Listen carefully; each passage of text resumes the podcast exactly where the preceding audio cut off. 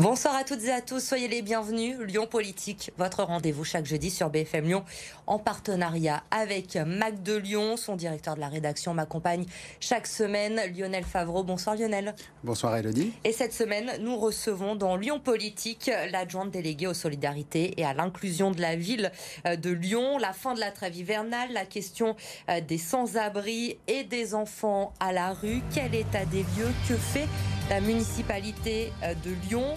Elle va répondre à toutes nos questions ce soir. Bonsoir Sandrine Runel. Bonsoir. La trêve hivernale, donc, qui s'est terminée, je le disais, le 31 mars dernier, il y a une semaine. Les locataires mauvais payeurs vont pouvoir être exclus euh, de nouveau de leur logement, expulsés de leur logement. L'an dernier, elle avait été prolongée, on s'en souvient, en raison de, la crise sanitaire. Ce ne sera pas le cas cette année, mais dans le contexte actuel, avec la hausse du prix euh, du carburant, notamment des énergies, des matières premières, de plus en plus de foyers se trouvent dans des situations très compliquées, on le sait.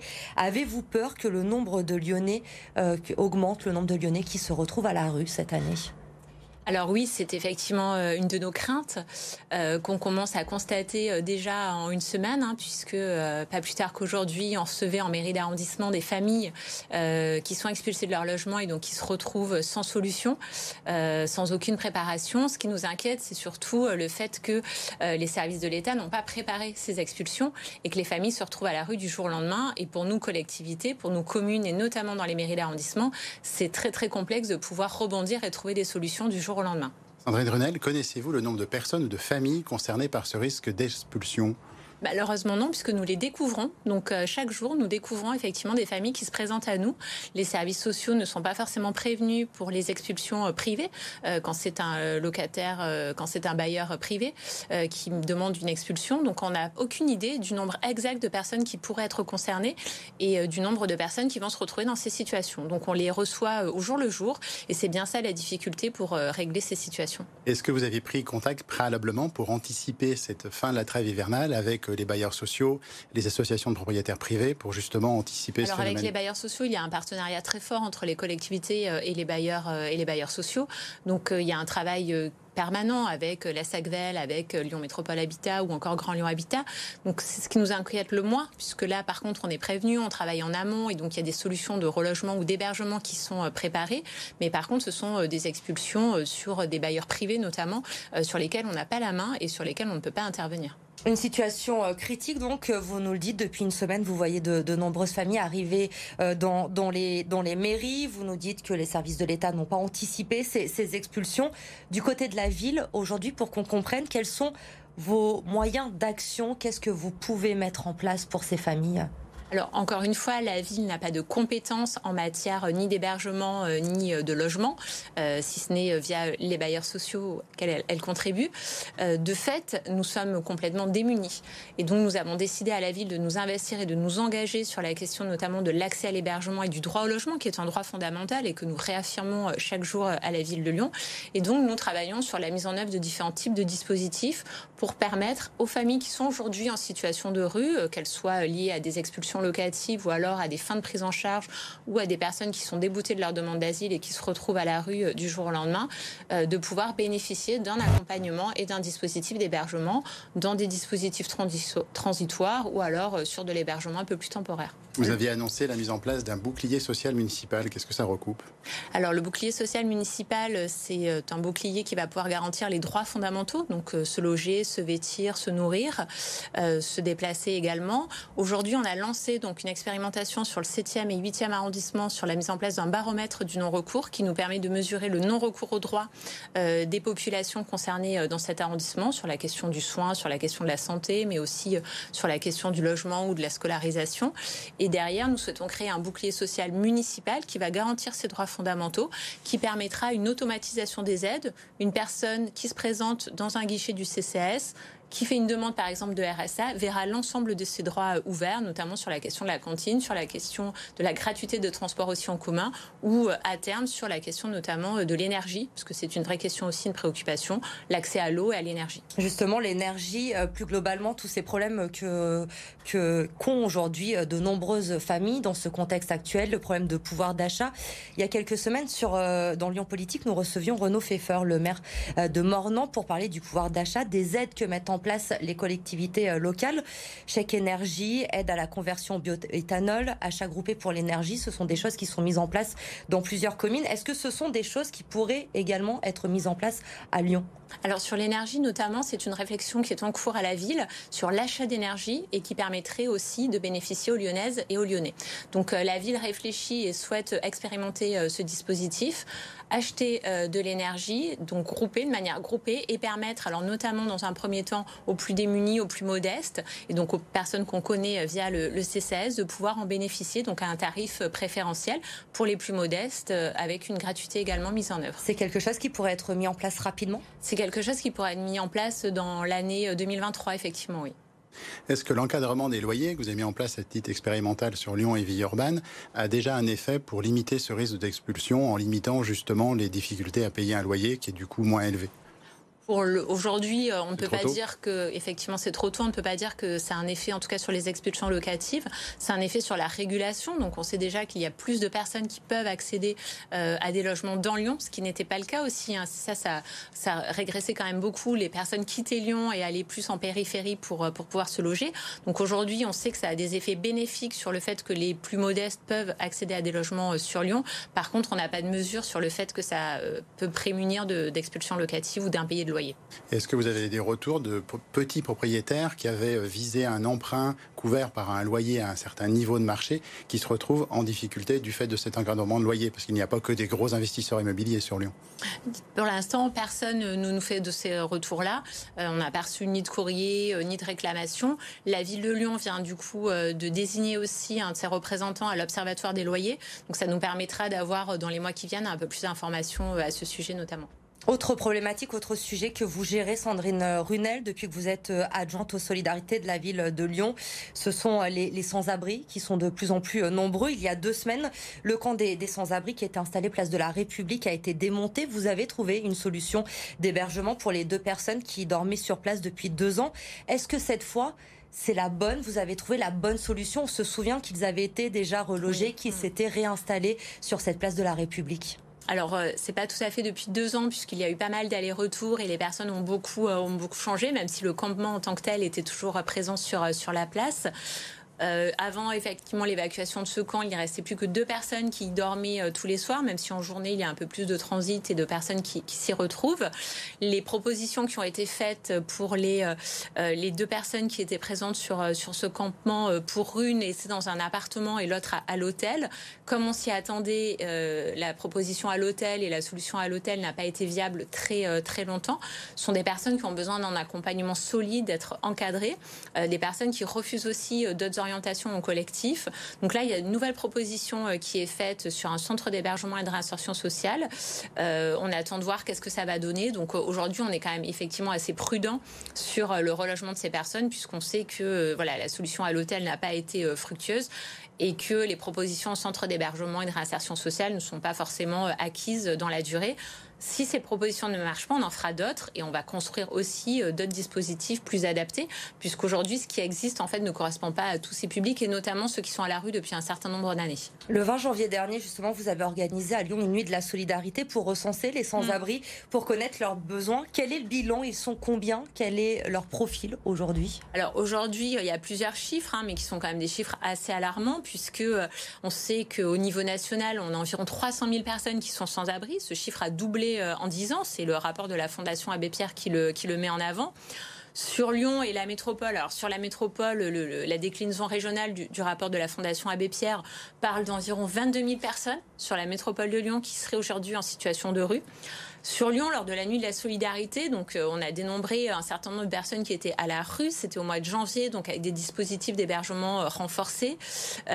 250 personnes à peu près qui ont été rencontrées sans compter les squats, les bidonvilles ou les hébergements de, fortune.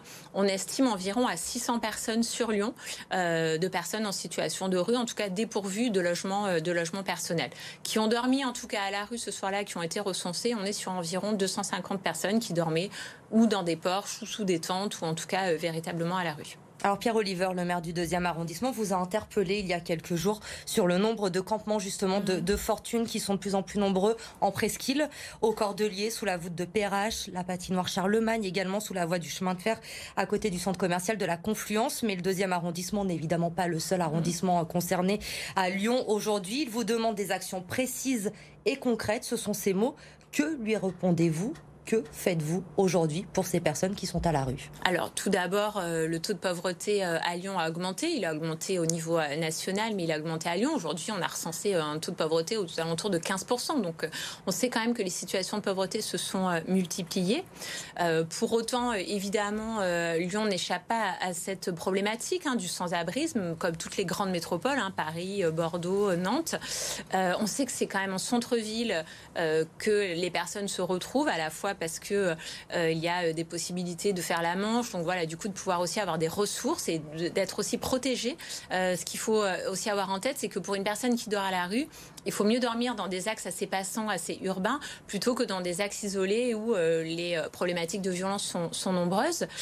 donc on a bien conscience effectivement de la multiplication de ces campements et de ces difficultés. Pour autant, euh, on nous dit qu'est-ce que vous faites? On va faire plus.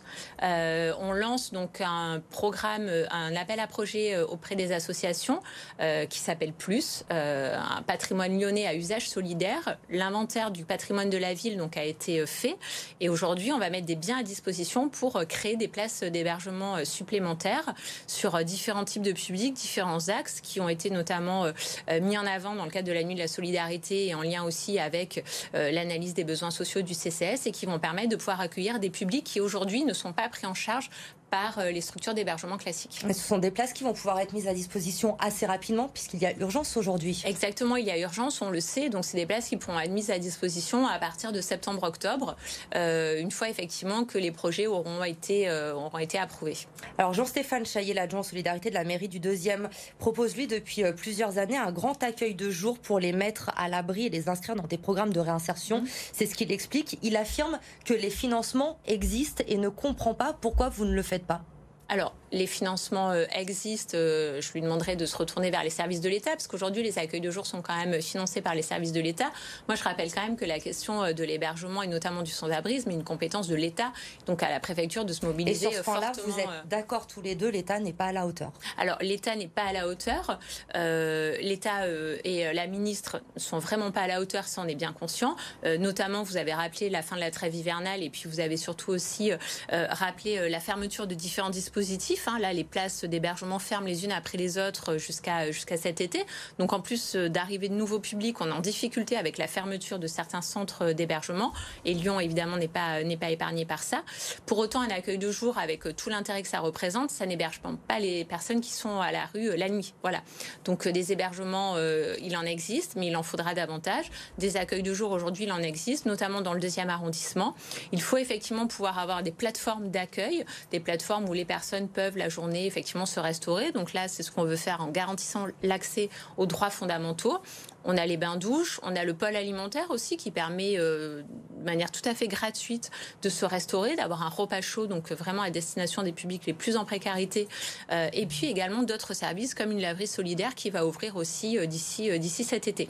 Donc la ville agit en faveur justement de ces droits fondamentaux, en faveur des plus précaires, en faveur notamment des, des sans-abri, sur ce type de dispositif et sur les besoins de première nécessité. Ah, vous avez fait référence à un certain nombre d'initiatives. On en a vu d'autres comme les tiny houses, des bâtiments euh, simples pour accueillir euh, les sans-abri. Euh, il y a aussi des initiatives pour les femmes isolées accompagnées de jeunes enfants ou les sans-abri accompagnés d'animaux qui n'étaient pas jusque-là accueillis. C'est une initiative associative dans le 8e arrondissement. Mm. est-ce que c'est à titre expérimental Est-ce que ces initiatives vont être développées Est-ce qu'il manque pas quelque part une instance de coordination ou de dialogue où se retrouveraient à la fois les acteurs associatifs, l'État que vous accusez de pas assez euh, euh, avoir d'initiative justement, et euh, vous-même au niveau de la ville. Alors nous, on a effectivement mis en œuvre un certain nombre de dispositifs, la métropole aussi, et on a signé l'année dernière, donc en mai dernier, hein, on va fêter les, les un an de cette convention, une convention tripartite de lutte contre le sans-abrisme avec la préfecture, la métropole de Lyon et euh, la ville de Lyon. Donc justement, cette convention nous fixe un certain nombre d'objectifs et un certain nombre aussi d'actions que nous pouvons euh, mettre en œuvre et, développer. Euh, nous avons cette volonté de pouvoir agir au plus près du terrain, mais nous avons cette convention qui nous permet aujourd'hui de coordonner un petit peu nos actions et de travailler localement, en tout cas, sur des, sur des initiatives. Alors parmi les, mesures, les actions que vous avez euh, mises en place depuis votre arrivée, il y a notamment en solution d'hébergement ces caravanes mises à disposition euh, à Lyon. Ce sont euh, des anciens sans-abri qui se trouvaient au niveau de la rue de la République que vous avez relogés, installés dans, dans ces caravanes. Nous avons pu justement les rencontrer cette semaine, un peu plus d'un an après leur installation. On va regarder ensemble ce reportage de Clémence Delarbre et de Jérémy Pain et on en parle après. Le terrain permet de stationner quatre caravanes, d'avoir un accès facile à l'eau potable et offre un espace conséquent pour les animaux. Sur cette parcelle appartenant à la ville de Lyon, d'anciens sans-abri tentent de se reconstruire. J'ai pu mettre plein de choses en place et tout, des trucs euh, bah, qui, me permettent d'avancer. Pas, pas rester en stand-by, c'est pas parce qu'on a on a un, logement maintenant que je suis obligé de, rester sans rien faire. Mettre des sous de côté, bon, bon, repasser mon permis parce que je suis inscrit, ça, c'est et acheter un camion pour euh, repartir un petit peu bosser. Voilà. Mais après, pour l'instant, c'est déjà pas mal. Chaque chose en son temps. Loin des difficultés de la rue, ici, il est possible de vivre plus sereinement. C'est plus appréciable d'avoir un petit endroit où on peut se poser, on a la sécurité, on peut laisser les affaires. Et déjà, les projets pour rendre l'endroit plus agréable se multiplient. On va se faire nos, petites, euh, nos petits potagers, on va se construire un petit, un petit établi pour faire de la réparation, pour euh, travailler le bois, etc. Donc oui, c'est une, euh, une très très bonne opportunité. Les occupants des caravanes sont assurés de pouvoir rester sur le terrain jusqu'à la fin de l'année, dans l'attente de trouver un avenir meilleur. Alors je disais, ça fait un peu plus d'un an maintenant que vous avez mis à mmh. disposition cette parcelle, que ces caravanes sont installées. C'est une solution qui peut se pérenniser oui, c'est une solution alors euh, justement qui a été notamment euh, travaillée avec euh, les résidents et avec les jeunes qui étaient à la rue. Donc encore une fois un campement qui s'était installé devant le cinéma Pâté pendant le, confinement. Donc nous avons travaillé avec les jeunes sur place pour savoir quels étaient le type de solutions puisqu'ils refusaient tout hébergement collectif et qu'ils n'avaient pas forcément la volonté de pouvoir intégrer une structure d'hébergement collectif. Et l'idée des caravanes est arrivée. La ville de Lyon et du coup là encore une fois a outrepassé ses compétences puisque la ville de Lyon met à disposition un donc à viabiliser un terrain et prend en charge les fluides, et à aussi financer euh, les caravanes. Donc aujourd'hui, on finance un dispositif qui on a des partenaires hein, comme l'entreprise des possibles qui nous ont accompagnés euh, dans euh, l'achat de ces de ces caravanes. Aujourd'hui, il y a quatre personnes qui sont hébergées dans les caravanes comme vous avez pu le voir dans le reportage, qui du coup ont pu se poser, qui ont pu euh, commencer à travailler sur une insertion sociale, professionnelle. Certains ont déjà repris en intérim, euh, ils travaillent, donc il y a des ressources, des revenus. Euh, et aujourd'hui, on a envie de pérenniser ce dispositif parce qu'on sait que ça fonctionne et on sait que ça marche. et par ailleurs, c'est aussi beaucoup plus intéressant que l'hôtel, avec une véritable qualité quand même aussi de travail et d'accompagnement qui est qui est réalisée. Donc la volonté de la ville aujourd'hui, et moi c'est ce que je porte, hein, notamment à l'aide du du, CCS, c'est de pouvoir développer des petites unités. On sait que c'est fini l'ère des structures d'hébergement avec 80, 140 ou 150 personnes, mais par contre avoir des petits dispositifs un peu innovants, un peu alternatifs. Vous parliez des tiny house tout à l'heure, voilà, qui permettent de répondre à un habitat euh, euh, adapté et qui correspond aussi aux problématiques de, certains des, personnes qui sont aujourd'hui euh, à la rue. Donc oui, c'est une de notre volonté de pouvoir développer ça assez rapidement aussi. L'avantage que ça a, c'est que vous achetez une caravane, vous l'installez, en 4-5 jours, c'est réalisé, alors que construire un centre d'hébergement, ça prend un peu plus de temps. J'aimerais qu'on parle également ce soir, Sandrine Runel, ensemble des, enfants à la rue. Mm. En octobre dernier, je vous avais reçu sur ce plateau lors de la signature de la déclaration des droits des personnes sans abri portée par la Fondation Abbé Pierre. Vous vous étiez engagé à ce qu'aucun enfant scolarisé à Lyon ne dorme à la rue cet hiver. Nous sommes début avril. Il y a encore plusieurs écoles occupées mm, aujourd'hui pour mettre euh, des enfants euh, à l'abri forcé de constater que c'est un échec, vous n'avez pas pu tenir parole pour cet hiver. Alors c'est pas un échec, hein. on savait très bien que ce serait difficile, mais c'est un objectif euh, que nous nous sommes fixés. Notre objectif, c'est bien que zéro enfant, que aucun enfant ne dorme, ne dorme à la rue. On ne peut pas tenir un autre objectif que celui-là de toute manière. Pour autant, on est effectivement euh, aujourd'hui avec trois écoles sur Lyon qui sont euh, occupées et avec d'autres situations aussi, parce que c'est vrai qu'on parle beaucoup des écoles occupées, mais il y a aussi d'autres écoles, d'autres parents qui se mobilisent pour des familles qui sont euh, en situation de rue autour des écoles.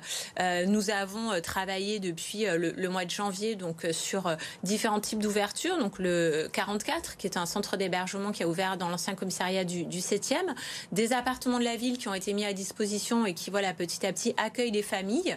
Aujourd'hui, là, sur les euh, familles et les situations euh, qui sont euh, dans les écoles, on cherche des solutions, on est mobilisé, on est effectivement aussi en lien avec les, collectifs de parents pour leur dire qu'on n'a pas de solution immédiate. On reconnaît aussi effectivement qu'on ne peut pas répondre dans l'immédiateté à, ces, à ces demandes, mais que notre priorité, c'est bien de, résoudre ces différentes, ces différentes situations. Donc là, voilà, on a sûrement des situations qui vont se débloquer peut-être d'ici la fin du mois et on arrivera à trouver euh, des solutions temporaires, le temps que les personnes puissent accéder à un hébergement ou à un logement en fonction de leur situation euh, administrative. Dans le plan justement zéro enfant à la rue que, prévoit la ville de Lyon, vous mettez à disposition, vous l'avez évoqué, du mmh. patrimoine municipal pour renforcer l'offre d'hébergement d'urgence justement. Il y a l'ancien commissariat du 7e arrondissement. Est-ce que dans les prochains mois, pour l'hiver prochain, vous arriverez à mettre beaucoup plus de patrimoine à, disposition pour éviter ces situations-là? Ah oui, alors on va en faire, en faire plus, hein, comme je vous disais, en mettant à disposition donc le patrimoine lyonnais pour un, usage solidaire. Et puis, euh, même avant cet hiver, notre objectif n'est pas forcément de répondre à, l'idée de, l'hiver, bien au contraire, hein, puisqu'on voit que les familles, de toute manière, euh, arrivent sur notre territoire aussi de manière assez, euh, assez régulière. Mais là, on souhaite pouvoir aussi proposer des habitats collectifs avec plusieurs familles un peu en autonomie.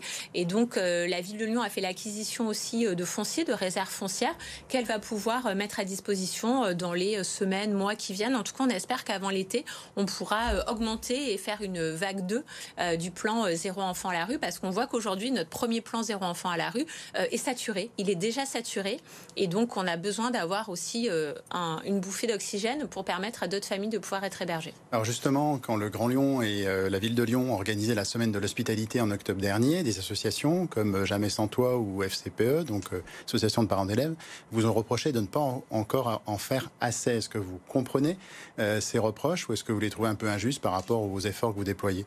Alors, Jamais sans toi, notamment, a reconnu euh, que euh, la ville faisait pas mal d'efforts euh, au regard de ses compétences hein, et du fait qu'on n'aurait pas, si on voulait, à aller sur ces questions-là et qu'on était volontariste et voilà, qu'il y avait un véritable engagement politique de notre part en la matière. après, c'est toujours évidemment complexe quand on est un élu et quand on a un discours politique de dire par rapport à des familles qui sont à la rue, on a un certain nombre de demandes et on n'arrive pas à couvrir l'ensemble des besoins et quand on est des parents d'élèves et qu'on est effectivement avec une famille et que nos enfants sont dans la même classe qu'un gamin qui dort dehors. Donc euh, moi je comprends euh, à titre personnel des fois la colère ou les propos ou les agacements aussi et puis la fatigue des collectifs, des parents d'élèves qui se mobilisent et des citoyens parce qu'on parle aussi beaucoup des, parents d'élèves mais il y a d'autres collectifs de bénévoles qui se mobilisent pour euh, les mineurs non accompagnés. Mais voilà, on a le temps administratif qui est toujours beaucoup plus long que le temps de la vie quotidienne avec des familles qui sont à la rue et pour lesquelles effectivement on ne peut pas entendre euh, décemment qu'un enfant euh, dorme dehors euh, alors qu'il va à l'école le lendemain matin. Justement, vous avez fait référence aux mineurs isolés, mmh. mineurs non accompagnés, ce qu'on appelle les MNA administrativement. les associations en avaient repéré dans des squats, chemineurs, mmh. place Chardonnay dans le 4e arrondissement.